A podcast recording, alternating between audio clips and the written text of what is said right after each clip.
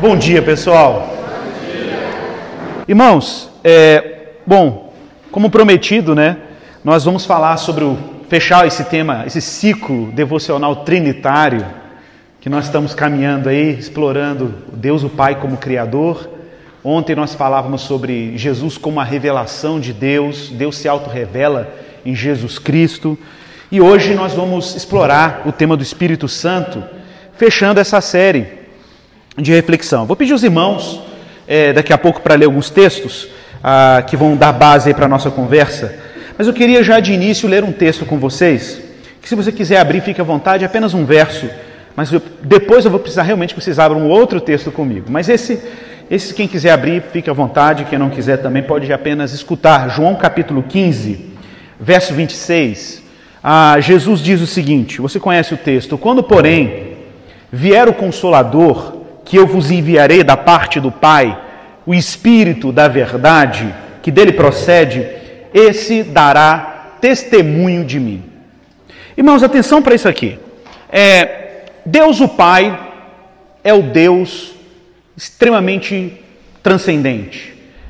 O, a pessoa do Pai é uma pessoa que se coloca transcendente. O que é transcendente? Ele é elevadíssimo, ele é enorme, é aquela divindade que Martinho Lutero se aterrorizava antes da sua conversão a Jesus. Você sabe que uma das grandes lutas de Lutero era que Lutero lia aqueles textos do Antigo Testamento e alguns textos do Novo Testamento que falavam sobre a grandeza de Deus, a santidade de Deus. Ele ficava aterrorizado, porque ele não entendia como um Deus que estava revestido de fogo da sua santidade, um Deus que habita em luz inacessível, como Paulo descreve né? um Deus que se reveste de santidade, que as suas vestes enchem o templo, que o profeta Isaías se vê completamente maculado de pecado diante da sua santidade, seres viventes entoando cânticos dizendo que ele é santo, santo, santo.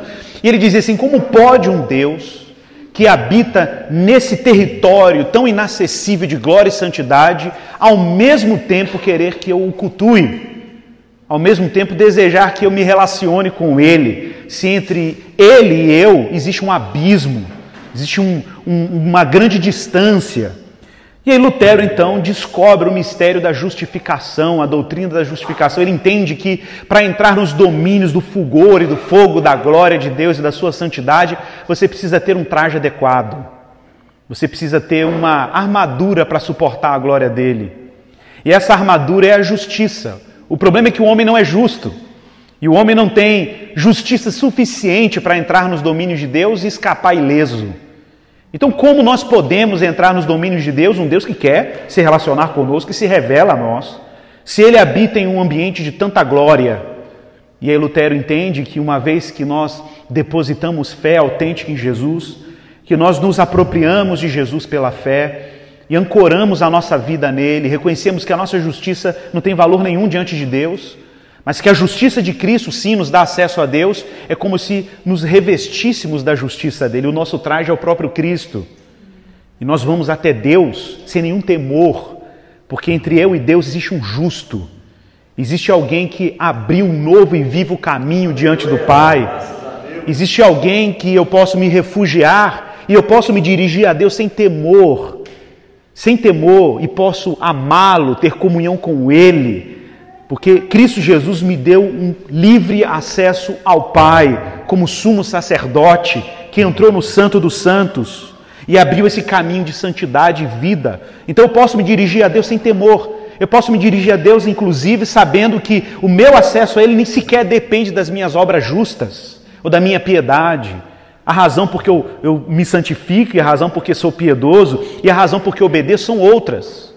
É tudo menos, ok, meus irmãos, menos tornar a minha vida digna para que a minha relação com Deus seja relativa às minhas obras. O meu acesso a Deus se dá pela justiça de Cristo. E é essa justiça que tornou o meu acesso ao Pai viável. Mas Jesus Cristo esteve aqui com os discípulos, andou com os discípulos, treinou os discípulos, concentrou seu ministério basicamente entre os judeus. O evangelho só começa a ser pregado aos gentios em Atos capítulo 10, com a conversão de Cornélio. Então pense que até Atos capítulo 10, toda a missão cristã se concentrou com o próprio povo judeu. Uma vez uma mulher cananeia que não era judia pedia Jesus para libertar seu filho que estava, o filho, não me lembro agora, terrivelmente endemoniado, né? E aí Jesus diz assim: "Olha, eu não vim senão as ovelhas perdidas da casa de Israel". Jesus sabia que ele tinha que cumprir a sua missão messiânica, a sua tarefa messiânica primeiro com os da casa dele, primeiro com os do seu próprio povo, para cumprir o que as profecias diziam. Mas num tempo determinado, Deus estenderia essa graça aos povos, porque Deus tinha prometido isso a Abraão que por meio dele seriam abençoadas todas as famílias da terra. Deus estenderia a sua salvação até os confins do mundo. E Jesus, ao dar e ao prometer o Espírito Santo aos discípulos, disse para ele ficar em Jerusalém, até que do alto sejais revestidos de poder. E aí os discípulos estão vendo Jesus subindo aos céus, subindo aos céus naquele monte, e preparando ali, antes até desse evento, os discípulos estão naquela expectativa judaica, Senhor, é agora que tu restaurarás o reino a Israel? E Jesus fala assim: não vos compete saber tempos, épocas e anos que o Senhor reservou para a sua exclusiva autoridade, mas recebereis poder ao descer sobre vós o Espírito Santo, e sereis minhas testemunhas em Jerusalém, Samaria, Judéia e até os confins da terra. E o que, que é aquela cena de Jesus subindo né, no Monte das Oliveiras aos céus, os discípulos boquiabertos, vendo Jesus subindo entre as nuvens? O que remetia aquilo para os discípulos de Jesus? Irmãos, nós chamamos Jesus de Cristo, porque Cristo não é sobrenome dele. A gente sempre tem que falar isso, né? Cristo não é o sobrenome de Jesus, pessoal.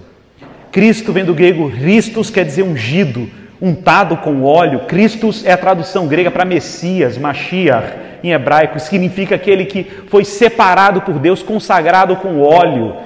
Remete os três ofícios do Antigo Testamento em que as pessoas eram consagradas com óleo, os três ofícios do Antigo Testamento: rei, sacerdote e profeta. Jesus concentra no seu papel de Cristo, de ungido, de Messias, os três ofícios ele é profeta e cumpriu seu papel profético quando veio ao mundo, fez tudo o que os profetas do Antigo Testamento fizeram, curou doentes, ressuscitou mortos, anunciou o reino de Deus. Essa era a tarefa profética do Messias. Mas Jesus tinha que cumprir também a sua tarefa sacerdotal enquanto Messias. Ele o fez quando ele é oferta e ofertante ao mesmo tempo, como diz Hebreus. Ele é o sacerdote que é sacrifício e é aquele que oferece o sacrifício. E quando ele ascende aos céus, a cena da ascensão de Jesus entre as nuvens era a mesma cena do sumo sacerdote quando com o seu incenso balançava aquela nuvem do incenso e entrava no Santo dos Santos, desaparecendo dos olhos dos israelitas para interceder pelo povo lá no lugar santo. Por isso, Hebreus capítulo 8 diz que Jesus subiu aos céus até a destra da majestade nas alturas, num santuário que não foi feito por mãos humanas fazendo intercessão por nós no verdadeiro tabernáculo que o Senhor erigiu e não o homem. Foi lá, nesse, nessa intercessão sacerdotal, que é sacrifício e intercessão, que Jesus cumpre o seu papel messiânico como sacerdote. Mas falta a realeza, falta o ofício de rei. Lembre-se, ele é Cristo ungido, porque ele é profeta, ele é sacerdote e ele é rei. A realeza de Cristo se cumprirá visivelmente. Já é antecipada por obra do Espírito, mas se cumprirá visivelmente quando ele retornar em glória. Como diz lá em Apocalipse, naquele dia, ele não virá mais, meus irmãos, para ter misericórdia, ele virá para julgar as nações. As suas vestes estão salpicadas do sangue dos povos, e virá na sua coxa escrito Rei dos Reis Senhor dos senhores, para cumprir tudo aquilo que havia sido previsto pelos profetas quanto ao filho de Davi, que se assentaria no seu trono para sempre.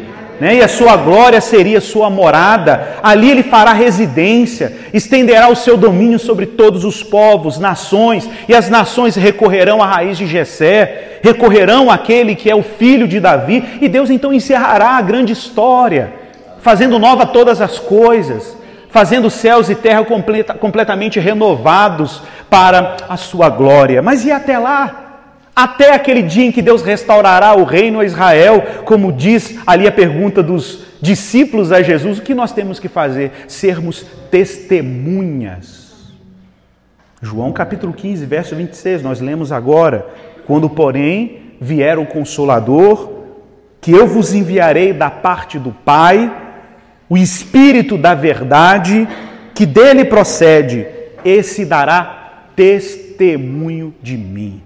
Igor, qual é a marca de uma vida cheia do Espírito Santo? A função do Espírito Santo não é chamar atenção para si. A função do Espírito Santo é chamar atenção para Cristo. A função do Espírito Santo é dar testemunho de Jesus. Por isso que Muita gente fez crítica, eu acho que essas críticas são muito importantes ao livro Bom Dia Espírito Santo do Benihim, porque o livro infelizmente chama a atenção do Espírito Santo para o Espírito Santo. E a função básica do Espírito Santo não é chamar atenção para si. A função básica do Espírito Santo é consolar. Consolar de quê? O Pai é transcendente. O Filho é quem nos revelou o Pai. Mas o Filho subiu aos céus. O Filho está à destra de Deus Pai, ele não está aqui fisicamente presente conosco. O que sobraria para os discípulos depois que Cristo subiu aos céus? O desconsolo, a solidão. Deus o Pai é transcendente, aquele que revela o Pai foi embora, o que nos sobrou? O que Deus nos dará? Deus nos deu um consolador. O consolador que nos vincula a Jesus no Espírito, no poder sobrenatural da Sua graça aquela doutrina caríssima dos reformadores, chamado união mística com Cristo, união misteriosa com Cristo. O Espírito misteriosamente nos conecta a Jesus e nos conecta para além do tempo e do espaço. Isso eu acho impressionante. Quando o Filho de Deus estava sendo sepultado, eu estava ligado com ele, mesmo dois mil anos atrás. Quando o Filho sobe para a cruz, eu estava ligado com ele pelo Espírito, mesmo que tenha sido dois mil anos atrás. Quando Jesus sobe aos céus, eu estou conectado com Ele pelo Espírito, mesmo que isso seja na distância da eternidade. Por causa da obra do Espírito, o que parece longínquo, distante, se torna extremamente íntimo, próximo, por causa da obra do Espírito. Ele é o consolador que ele nos enviou da parte do Pai, o Espírito da verdade, atenção para isso, que dele procede e dá testemunho dele dá testemunho dele. Irmão, ser cheio do Espírito Santo é ser cheio do testemunho de Jesus. Quantos de nós, quantos de nós, pense isso comigo. Uma vez, João Calvino, também nas Institutas, e depois o pastor John Piper avança isso no livro dele, Um Homem Chamado Jesus Cristo, acho isso interessantíssimo. Ele diz o seguinte: a gente pode aqui usar argumentos históricos para provar a existência de Jesus, que a Bíblia é a verdade, a gente pode usar aqui argumentos arqueológicos, a gente pode usar aqui dados que apontam para a realidade das Escrituras. Mas deve existir algum modo de Deus convencer as pessoas para além da razão, porque imagine, se todas as vezes que tivéssemos que provar que Jesus existiu, a gente tivesse que usar dados históricos, e aquele irmão analfabeto, aquela pessoa que mora num rincão qualquer, né, aquela pessoa simples, mal letrada, como é que ela seria convencida da realidade de Cristo? Então deve existir um meio, deve existir um recurso que torne Cristo realidade para as pessoas indistintamente, dos mais iletrados aos mais letrados. E de fato, nós temos testemunho histórico que há de pessoas de todo tipo, dos mais ricos aos mais pobres, dos mais privilegiados aos menos privilegiados, dos mais cultos aos mais incultos, há cristão de todo tipo. E que Deus é esse? E que persuasão é essa que Deus tem para colocar desde um C.S. Lewis lá de Oxford, professor de literatura, da das maiores universidades do planeta, curvado diante da realidade do Evangelho, como faz as pessoas mais duras, mais resistentes ou mais simples, curvadas diante do mesmo Senhor. Quem é que faz isso? O Espírito faz isso. Ele é o Espírito da verdade. Ele é o Espírito que dá testemunho de Cristo. Ele é o Espírito que ilumina o coração de todos os homens para discernir que, quando ao ler a Escritura, a gente fica tão preocupado de provar a questão canônica da Bíblia, isso é um trabalho até importante. Mas sejamos honestos, existe, se existe alguém que sabe convencer qualquer criatura da veracidade das Escrituras, de que aquilo é Escritura de Deus, é o próprio Deus que é autor delas. Os discípulos estavam ali com Jesus no caminho de Emaús e tiveram seu entendimento aberto, tiveram sua compreensão expandida a respeito da palavra de Deus, das escrituras de Deus, por obra do mesmo Espírito. Então veja que interessante, Deus disponibilizou o seu Espírito para selar os nossos corações para aquele quem, a quem fomos salvos. Mas antes disso, é bom lembrar que o Espírito de Deus já estava com o próprio Deus no ato da criação. Ele pairava sobre a face das águas. O Espírito de Deus preparava o ambiente para que a palavra de Deus penetrasse no mundo e começasse a criar as coisas. Sabe como é que é, né? Teoria da comunicação. Você tem o falante, o transmissor, você tem o receptor, você tem o meio e você tem a mensagem. Deus tinha ali como. Deus era o grande emissor da palavra criadora. Mas o conteúdo da mensagem criadora era o Verbo de Deus, a palavra de Deus, o Verbo de Deus, o unigênito de Deus. Mas Deus precisava ter um meio pelo qual a palavra dele pudesse criar e operar no mundo. Ele o fez pelo seu Espírito. O Espírito de Deus é o canal do Verbo. O Espírito de Deus é o canal da palavra. Se o Verbo de Deus, que é Cristo, precisa habitar em nós, ele habitará pelo canal que é o Espírito. A palavra espírito, que em grego e hebraico, ruach, pneuma, significa fôlego, vento, respiração, né? A intuição da nossa irmã aqui na adoração hoje fez todo sentido, a analogia da respiração, ruach, o fôlego, algo misterioso que a gente sabe que está presente, mas é invisível, que de vez em quando é suave, é brando, mas pode ser destrutivo, mas é invisível. É invisível, mas é destrutivo ao mesmo tempo é suave, refresca, tira a densidade do calor, movimenta o mundo, movimenta a vida. O Salmo 104 diz que o Senhor sopra o seu espírito e renova a face da terra. O Espírito de Deus é o que mantém a vida no mundo, mantém a existência funcionando. É o Espírito de Deus que renova todas as coisas, que anima todas as coisas. Irmãos, observe a cena. Jesus no seu batismo, muita gente não percebe isso. Jesus no seu batismo, quando é anunciado como filho amado em quem Deus se comprar, você vê claramente a cena da Trindade. O Pai falando quem é o Filho, o Filho declarado pelo Pai como amado e o Espírito como sinal do amor do Pai pelo Filho. Por isso que na teologia clássica nós dizemos que o Pai é o amante, o Filho é o amado e o Espírito é o amor. E Paulo vai dizer em Romanos capítulo 5 que o amor de Deus é derramado em nossos corações pelo Espírito.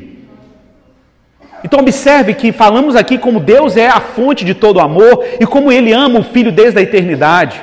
Vimos que o filho é o filho amado em quem ele tem prazer. E como Deus sinaliza, evidencia o seu amor no espírito. Então, porque Deus nos deu do espírito, meus irmãos? Deus nos deu do espírito porque o espírito é o espírito de adoção. Paulo, em Romanos capítulo 8, diz isso claramente: o espírito de adoção pelo qual nós clamamos, Abba. Chamar Deus de Pai não é para toda criatura humana. Chamar Deus de Pai é um privilégio para aqueles que foram transformados em filhos de Deus. João capítulo 1, verso 12: A todos que creram nele, deu-lhes o poder de serem chamados filhos de Deus. Se dirigir a Deus como Pai é uma dádiva. Se dirigir a Deus como Pai significa que somos tratados como Jesus é tratado na relação da Trindade. Significa que nos ligamos ao primogênito, e por isso Paulo fala que ele é o primogênito dentre muitos irmãos. Tá claro? Ele é o primogênito entre muitos irmãos, porque ele é o primeiro filho. Lembra? O mais velho recebe a herança. E o que, que ele faz com a herança? Distribui para os caçulas, para os novos, filhos mais novos. Ele distribui a herança conosco. E por isso também Paulo diz que ele é o herdeiro e nós somos co-herdeiros com Cristo. Porque se ele herda todas as coisas, ele distribui tudo o que herdou àqueles que se tornaram filhos por adoção nele. Mas como somos participantes do amor que o filho tem do pai? No espírito. Repito, nos foi dado o espírito de adoção, o espírito de adoção por meio do qual nós chamamos Deus de Abba, chamamos Deus de Pai. Esse é o grande mistério da adoção que o Espírito Santo opera em nós. Nós não precisamos mais nos dirigir a Deus como um Deus distante, nos dirigimos a Ele como filho e no filho, chamando de Pai. Abra sua Bíblia em Jeremias, capítulo 31, verso 31. Esse eu preciso que você realmente abra. Jeremias 31, 31. Não sei se você sabia, a primeira e a única menção do termo nova aliança, novo pacto, no Antigo Testamento é nesse trecho que nós vamos ler. Você não tem menção à nova aliança, ao novo pacto em nenhum lugar do Antigo Testamento fora desse texto. No Novo há várias menções. Mas todas as menções do Novo Testamento à nova aliança são menções a esse texto. Menções indiretas a esse texto do profeta Jeremias. Agora veja bem o que o profeta está prevendo. Dias virão, verso 31. Diz o Senhor em que farei uma nova aliança com a casa de Israel e com a casa de Judá. Então Deus está prevendo um momento em que ele vai fazer um novo pacto. E como esse pacto será? Ele não será conforme a aliança que fiz com seus pais, quando os tirei da terra do Egito, não obstante eu os haver desposado, diz o Senhor.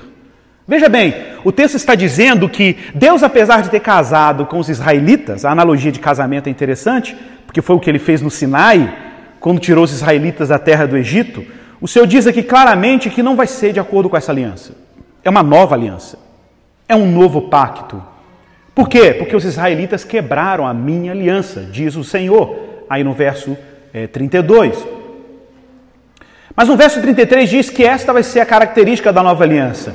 Eu farei uma nova aliança com a casa de Israel, com a casa de Judá, depois daqueles dias, diz o Senhor.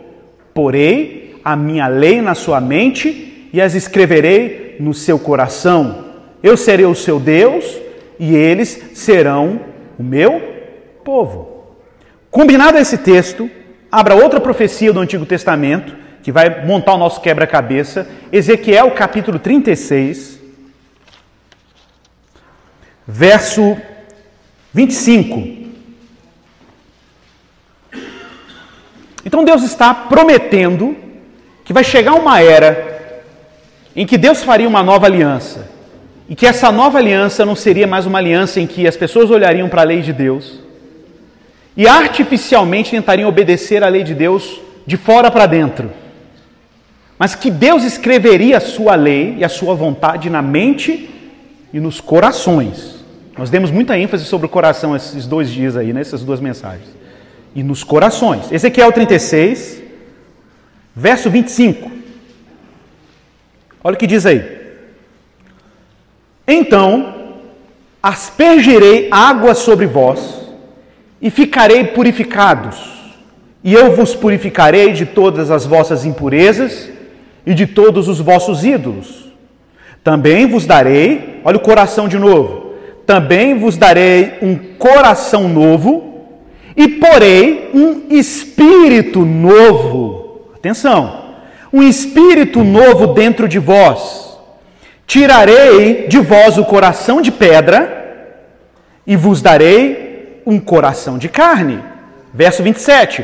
Também porei o meu espírito dentro de vós, de novo, e darei e farei, eu farei, Deus, eu farei com que andeis nos meus estatutos e obedecereis os meus mandamentos e os praticareis. Irmãos, qual é a característica básica da aliança do Espírito?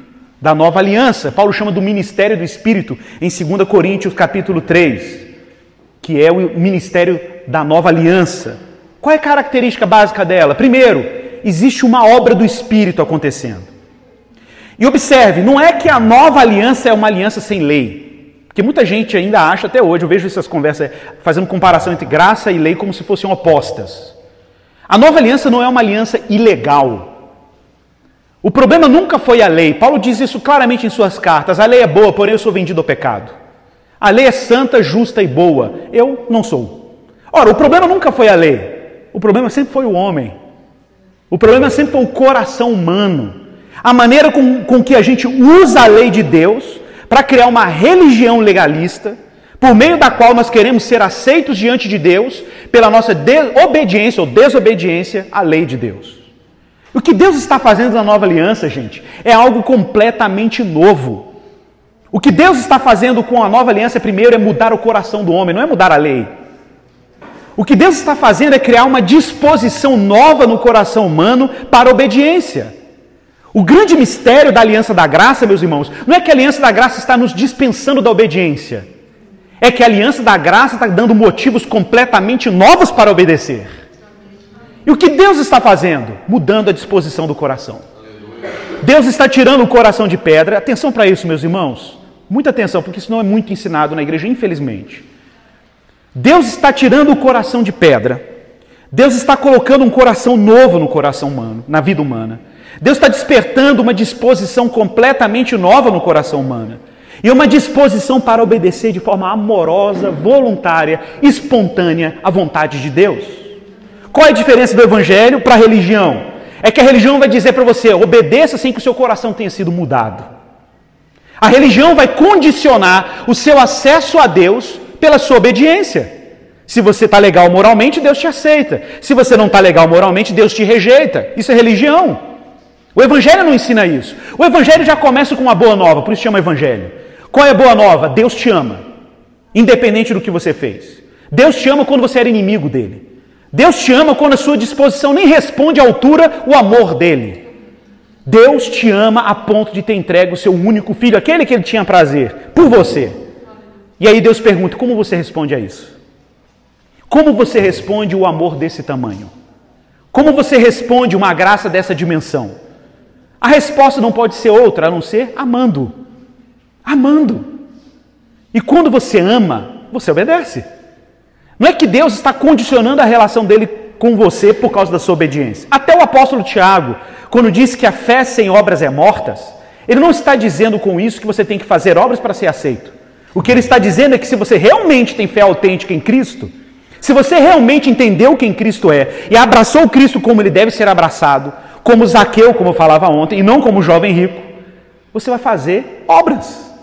Então as obras não salvam, mas são excelentes evidências de que se a gente ama ou não ao Senhor. Por isso que Apocalipse diz lá no final que será cada um julgado segundo as suas obras. Olha, então tem que fazer obra, entendi, aleluia, está errado, meu irmão. Não é isso. Nós seremos julgados cada um segundo as nossas obras, porque as obras evidenciam se nós estamos na graça. Mas, de novo, se você achar que as obras é o passaporte para você entrar no reino, você ainda não entendeu o Evangelho. Porque o passaporte para entrar no reino é se você abraçou completamente a obra de Jesus. E se você abre, abraça completamente a obra de Jesus, você fará boas obras. Esse é o mistério. É isso que a graça está fazendo. O que a graça está fazendo é habilitando o nosso coração para desejar um bem maior e obedecer a Deus por razões completamente novas. Eu não obedeço a Deus porque eu tenho medo do inferno, eu obedeço a Deus porque eu amo. Eu obedeço a Deus porque eu sei para onde eu estou indo.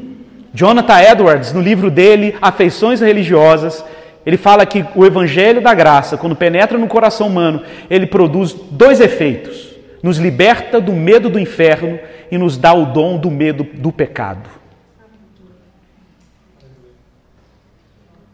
A gente perde o medo do inferno e adquire o medo do pecado. Porque o nosso coração começa a amar tão profundamente Deus e crescentemente a Deus que Ele desperta o nosso coração para uma vontade completamente nova. A gente pode orar, Pai nosso que estás nos céus, santificado seja o teu nome, venha a nós o teu reino, seja feita a tua vontade. Sem temor, sem medo, sem desconfiança da bondade de Deus, sem insegurança da bondade de Deus, porque o coração já foi tomado pela alegria da salvação. Então o que, que, diz aqui em Ezequiel? Deus vai tirar o coração de pedra, vai colocar um coração de carne, vai renovar dentro de nós o seu espírito, e Deus mesmo fará com que andemos nos seus estatutos e juízos e os temeis. Antes, na relação legalista com a lei, a obediência era baseada no medo, no pavor. Apesar de Deus ter ordenado para os israelitas amarem a Ele de todo o coração, de toda a alma e de todo o poder, mas o coração era incircunciso o coração era rígido, o coração estava endurecido pelo pecado, pela religiosidade, pelo legalismo. E o que Deus fez? Deus simplesmente nos seduziu. Deus arrebatou o nosso coração, tomou as nossas afeições, depositou o seu espírito dentro de nós e aqueceu a nossa vida para amá-lo como nosso precioso bem. Por isso, agora, na obra do Espírito, na aliança do Espírito, Deus está escrevendo a sua lei, a sua vontade na mente e nos corações. A razão está sendo educada pelo Espírito, o coração está sendo educado pelo Espírito. E parece que existe um abismo entre cabeça e coração. Também parece que existe um abismo entre razão e desejo. E o que Deus está fazendo? Iluminando razão e coração pelo mesmo Espírito, para integrar vontade com pensamento, integrar o que você quer fazer com o que você deve realmente fazer, o seu desejo com aquilo que Deus orienta como vontade dele. É uma transformação do espírito. Irmãos, como isso é infelizmente distante de muita coisa que a gente ouve falar sobre renovação espiritual e obra do Espírito Santo. Para muita gente, a experiência do Espírito Santo não passa de uma experiência sensitiva, meramente. Para muita gente, um culto de avivamento é um culto ruidoso. E observe, a gente está vendo aqui o que é ser cheio do Espírito Santo, é ser cheio do testemunho de Jesus. Ser cheio do Espírito Santo é ser cheio de uma nova vontade, uma nova disposição. Ser cheio do Espírito Santo é ser cheio da verdade. É ser cheio do querer fazer a vontade de Deus. Porque o coração tem um novo amor. Isso é extraordinário. E nessa lógica da obra do Espírito, Igor, o que é ser batizado no Espírito Santo? Muitos de nós aqui viemos de várias tradições evangélicas. Muitos de nós viemos de uma tradição pentecostal. Eu fui pentecostal muitos anos. E no pentecostalismo é ensinado que a evidência inicial do batismo no Espírito Santo é o falar em línguas. E se você não fala em línguas, você não foi batizado no Espírito Santo. Irmãos, nós não temos qualquer base bíblica para sustentar essa tese. Na verdade, a palavra batismo no Espírito Santo tem um sentido extremamente simples, se você observar. A palavra batismo, baptizo, quer dizer imersão, mergulho. No Espírito significa que ser batizado no Espírito é viver imerso na realidade do Espírito. É muito simples de entender. Ser batizado no Espírito é estar imerso na realidade do Espírito. É ter a vida marcada por uma realidade completamente nova. A gente pode estar vivendo neste mundo, mas a nossa realidade, a nossa leitura do mundo é a partir dessa imersão no Espírito de Deus. É que nós olhamos para a realidade como uma realidade que já está na mão do Salvador. Nós olhamos para a vida a partir do testemunho do Espírito, do triunfo de Cristo, de um coração que está sendo crescentemente educado numa nova vida, numa vida que glorifica a Deus, que tem disposições novas em relação a quem Ele é. E é bem essa linguagem que Jesus utiliza com um rabino judeu, Nicodemos. Abra sua Bíblia, João capítulo 3. João capítulo 3 verso 3.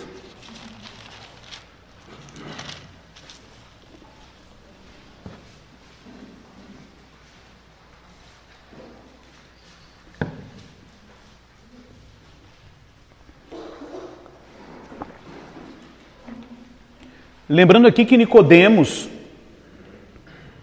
Nicodemos está encabulado com Jesus. E ele vai secretamente visitar Jesus, ao encontro de Jesus, por causa da sua reputação religiosa. Ele não queria queimar o seu filme, então ele vai de noite, olha no verso 2, encontrar-se de noite com Jesus. Ele foi ali na, na, na surdina, encontrar com Cristo. E ele diz assim: Rabi, sabemos que és mestre, verso 2: Sabemos que és mestre vindo de Deus, pois ninguém pode fazer os sinais que tu fazes, se Deus não estiver com ele. Jesus respondeu: ó, É verdade, é verdade te digo que ninguém pode ver o reino de Deus se não nascer de novo. Não tem jeito. Então lhe perguntou Nicodemos: como pode um homem velho nascer de novo? Pode entrar no ventre da sua mãe? Porque é assim, né? Jesus está falando a linguagem do Espírito e Nicodemos está tentando fazer cálculos matemáticos para tentar discernir o que Jesus está dizendo. como pode um homem entrar na barriga da mãe, fazendo as equações dele, e não está entendendo o que Jesus está dizendo? E Jesus está falando assim: tem que nascer de novo, mas como pode? Aí Jesus responde: Olha, em verdade te digo, verso 5, que se alguém não nascer da água e não nascer do espírito, não pode entrar no reino de Deus. Porque o que é nascido da carne é carne. O que é carne aqui na linguagem de Jesus? Nascido da autonomia, nascido da vontade própria nascido do seu querer próprio, do falso senso de que eu tenho controle sobre a minha existência. É nascer como foi nascer do pecado de Adão, do hábito de achar que dá conta de si mesmo, do hábito de achar que você é senhor do seu destino, você é senhor da sua vida, é senhor de tudo que você faz. Então quem nasce da carne é carne, mas quem nasce do espírito é espírito. Isso significa então que quem nasce do espírito tem uma relação completamente nova, nova com Deus, nova com a vida, nova com o mundo, nova com as relações. Porque não nasceu da vontade própria, nasceu de outra vontade. É a mesma linguagem que a gente encontra no capítulo 1, um pouco para trás. João fala isso. Que quem nasce da carne e do sangue não pode herdar o reino de Deus, mas aquele que nasce da vontade de Deus. Né? Esse é o Filho de Deus, esse é o que nasceu do Espírito. Verso 8: Como é essa vida no espírito? Se na carne é fazer o que eu quero, no verso 8, como é que funciona essa vida nova? O vento sopra. E aqui é uma analogia com o termo pneuma em grego, que é espírito. O vento ou espírito, aí pode ser, tanto faz a tradução, o vento sopra onde quer, ou o espírito sopra onde quer. Ouves o seu nome, ou o seu som, mas não sabe de onde vem, nem para onde vai, assim é todo aquele que é nascido do Espírito. Irmãos, ser batizado no Espírito é viver tão imerso na realidade do Espírito que os ritmos, a cadência, a agenda, os movimentos são determinados por obra do Espírito. É o Espírito quem determina cada movimento da nossa vida. É verdade que o Espírito não fornece todas as razões porque ele está fazendo o que ele está fazendo. Mas isso é viver no Espírito. Viver no Espírito é não ter controle sobre a própria vida, mas é permitir se entregar a um Deus que controla todas as coisas. Um Deus que governa, porque a pergunta de Nicodemos é sobre o reino de Deus. E Jesus está já antecipando o que é viver no reino de Deus. Viver no reino de Deus é viver sob o governo do Espírito.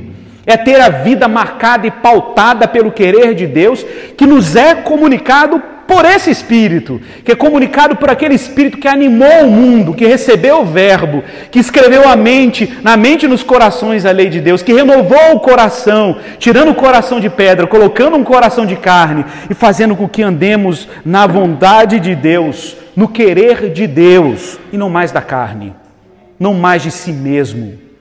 Irmãos, para encerrar, uma fé cristã baseada nesse, nessa obra graciosa do Senhor, essa obra que faz com que a gente viva uma vida nova, animada. É bem no, na linguagem de Paulo agora, o último texto, Romanos capítulo 8, verso 11. Olha aí na sua Bíblia comigo esse texto.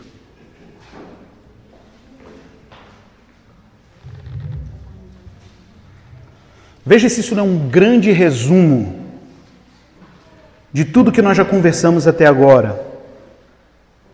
Romanos 8:11. Lembrando que no capítulo 7, o capítulo que antecede esse trecho, capítulo 7, o apóstolo Paulo está falando sobre uma tensão interna entre fazer o que quer e não conseguir fazer o que quer que existe uma lei que luta contra a lei do Espírito. E ele começa o capítulo 8 dizendo que o Espírito da vida em Cristo Jesus me livrou da lei do pecado da morte. E o que é a lei do pecado da morte e a lei do Espírito da vida? São leis diferentes? É a mesma lei, mas é em pessoas diferentes. Porque a lei de Deus, para quem não nasceu de novo, é a lei do pecado e da morte. Mas a lei de Deus, para quem nasceu de novo, é a lei do Espírito da vida. A lei de Deus não vira algo repugnante, Salmo 119, o maior salmo da Bíblia, dedicado exclusivamente à lei de Deus. O salmista fala: Tua lei como vida para os meus ossos, ela é todo o meu prazer. Que isso, Igor? Como pode alguém dizer tanta coisa boa da lei de Deus? Pode, se você estiver no Espírito. Se você estiver com a mente sendo educada no querer de Deus, é Ele que opera em nós o querer e o realizar. É Ele que opera em nós a sua vontade. Isso é obra do Espírito.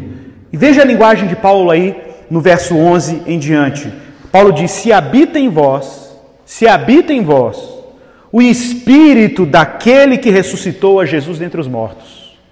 Isso já diz muita coisa. Isso significa, meus irmãos, que o espírito que foi lá na tumba de Jesus e animou o corpo de Jesus para sair daquela cova é o espírito que está aqui na igreja. Você já parou pensar nisso? Que o espírito que triunfou sobre a morte em Jesus é o mesmo Espírito que está habitando no corpo de Cristo, está animando a sua igreja, expulsando os efeitos da morte em nós, dizendo para a morte: recua desse corpo, afasta os teus domínios, porque agora esse aqui é o domínio do ressuscitado, é o domínio daquele que venceu a morte, é o domínio de uma nova vida, de uma nova criação. Deus está fazendo tudo novo.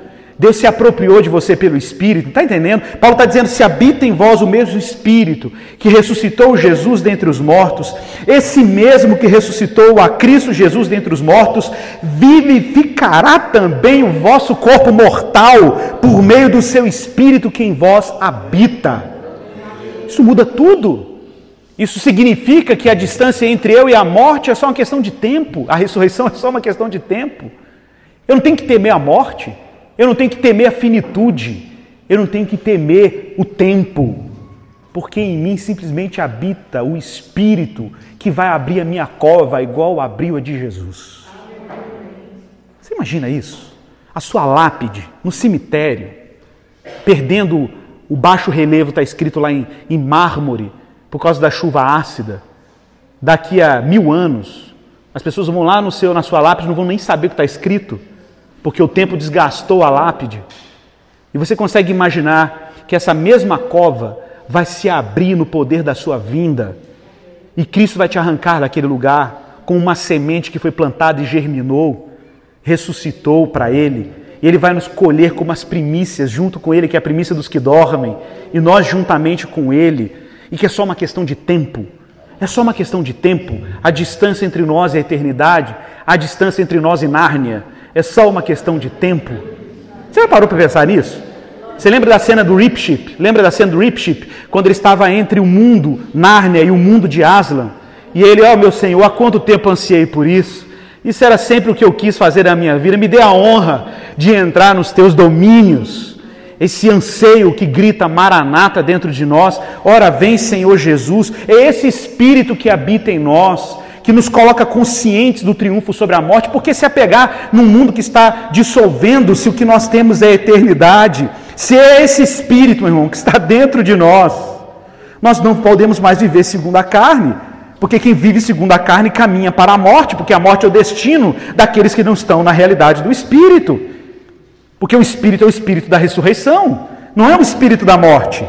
Olha aí o verso 13. Mas se agora você anda pelo espírito, vocês estão mortificando os feitos do corpo, certamente vivereis. Se o Espírito que está em nós é o Espírito da ressurreição, ele está triunfando sobre as obras mortas, sobre os pecados, sobre as vontades privadas que não são compatíveis com a vontade de Deus.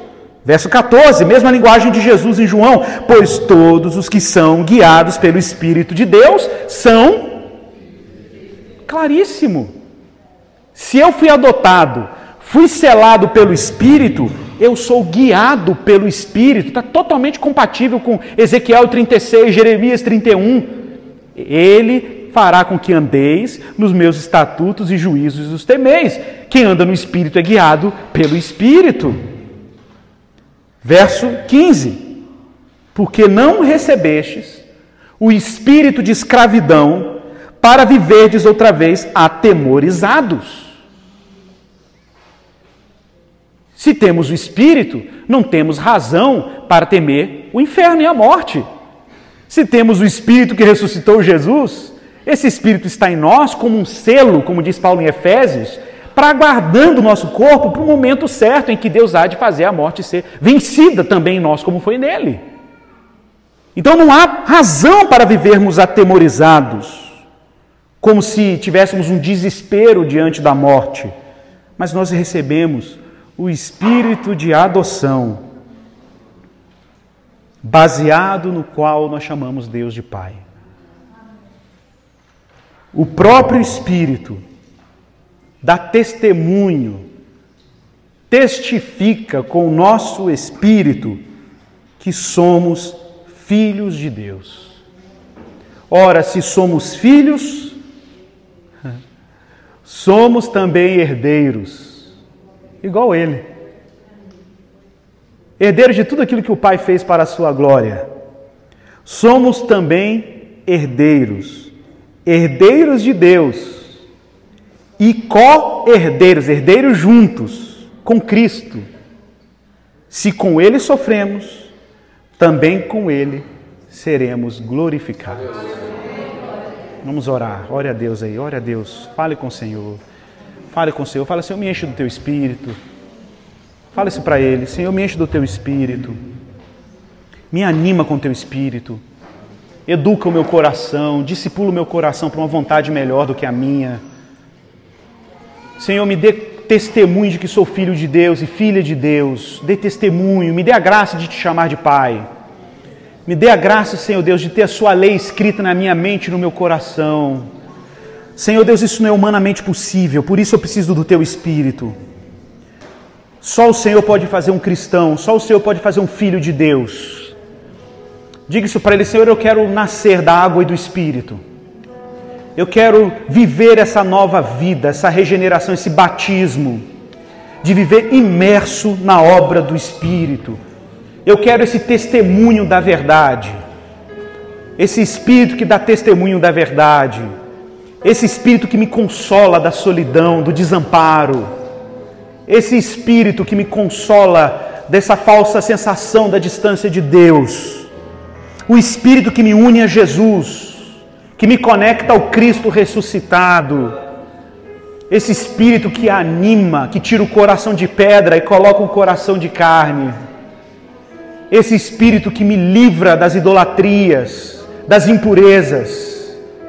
Esse espírito que aquece as disposições mais profundas da minha alma.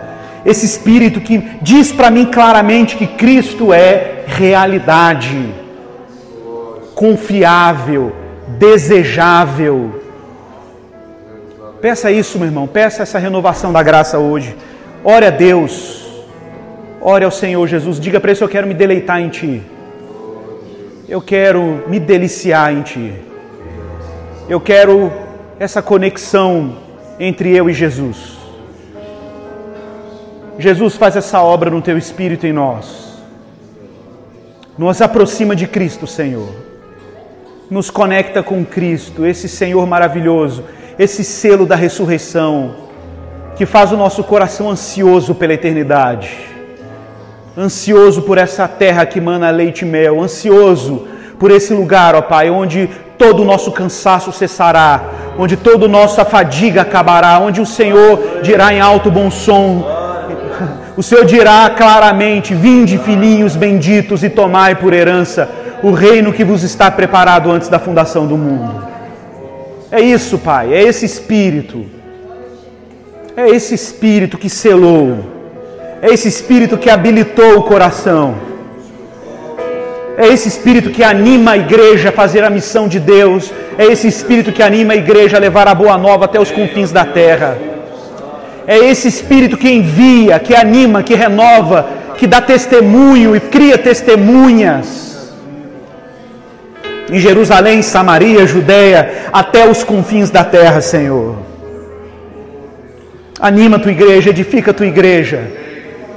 Que a tua igreja, Pai, se liberte do fardo da ansiedade, do ativismo, da pressão social, das exigências do mercado. Pai, que a tua igreja seja animada por uma esperança renovada, fresca, plena na obra de Jesus que o nosso trabalho não seja trabalho de gente desesperada como Marta, mas que o nosso trabalho seja de Maria, porque esperar também é caminhar.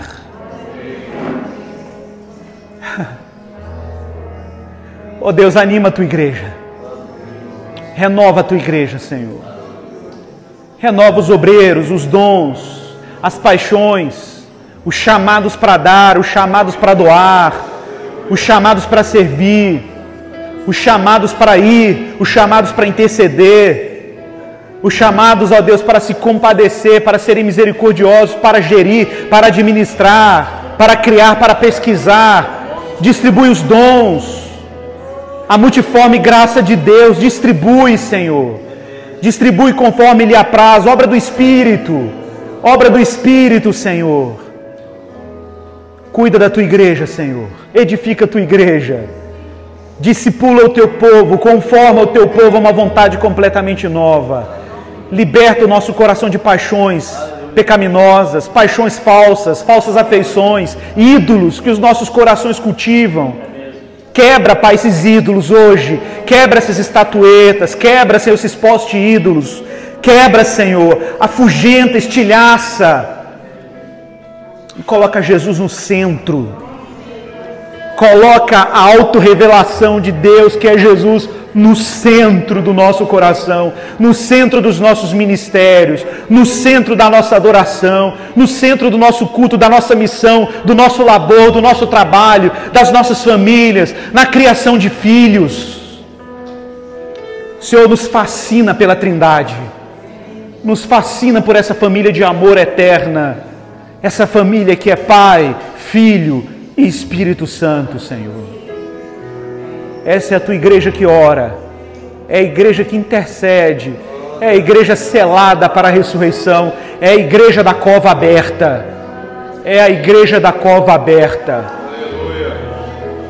É, Senhor.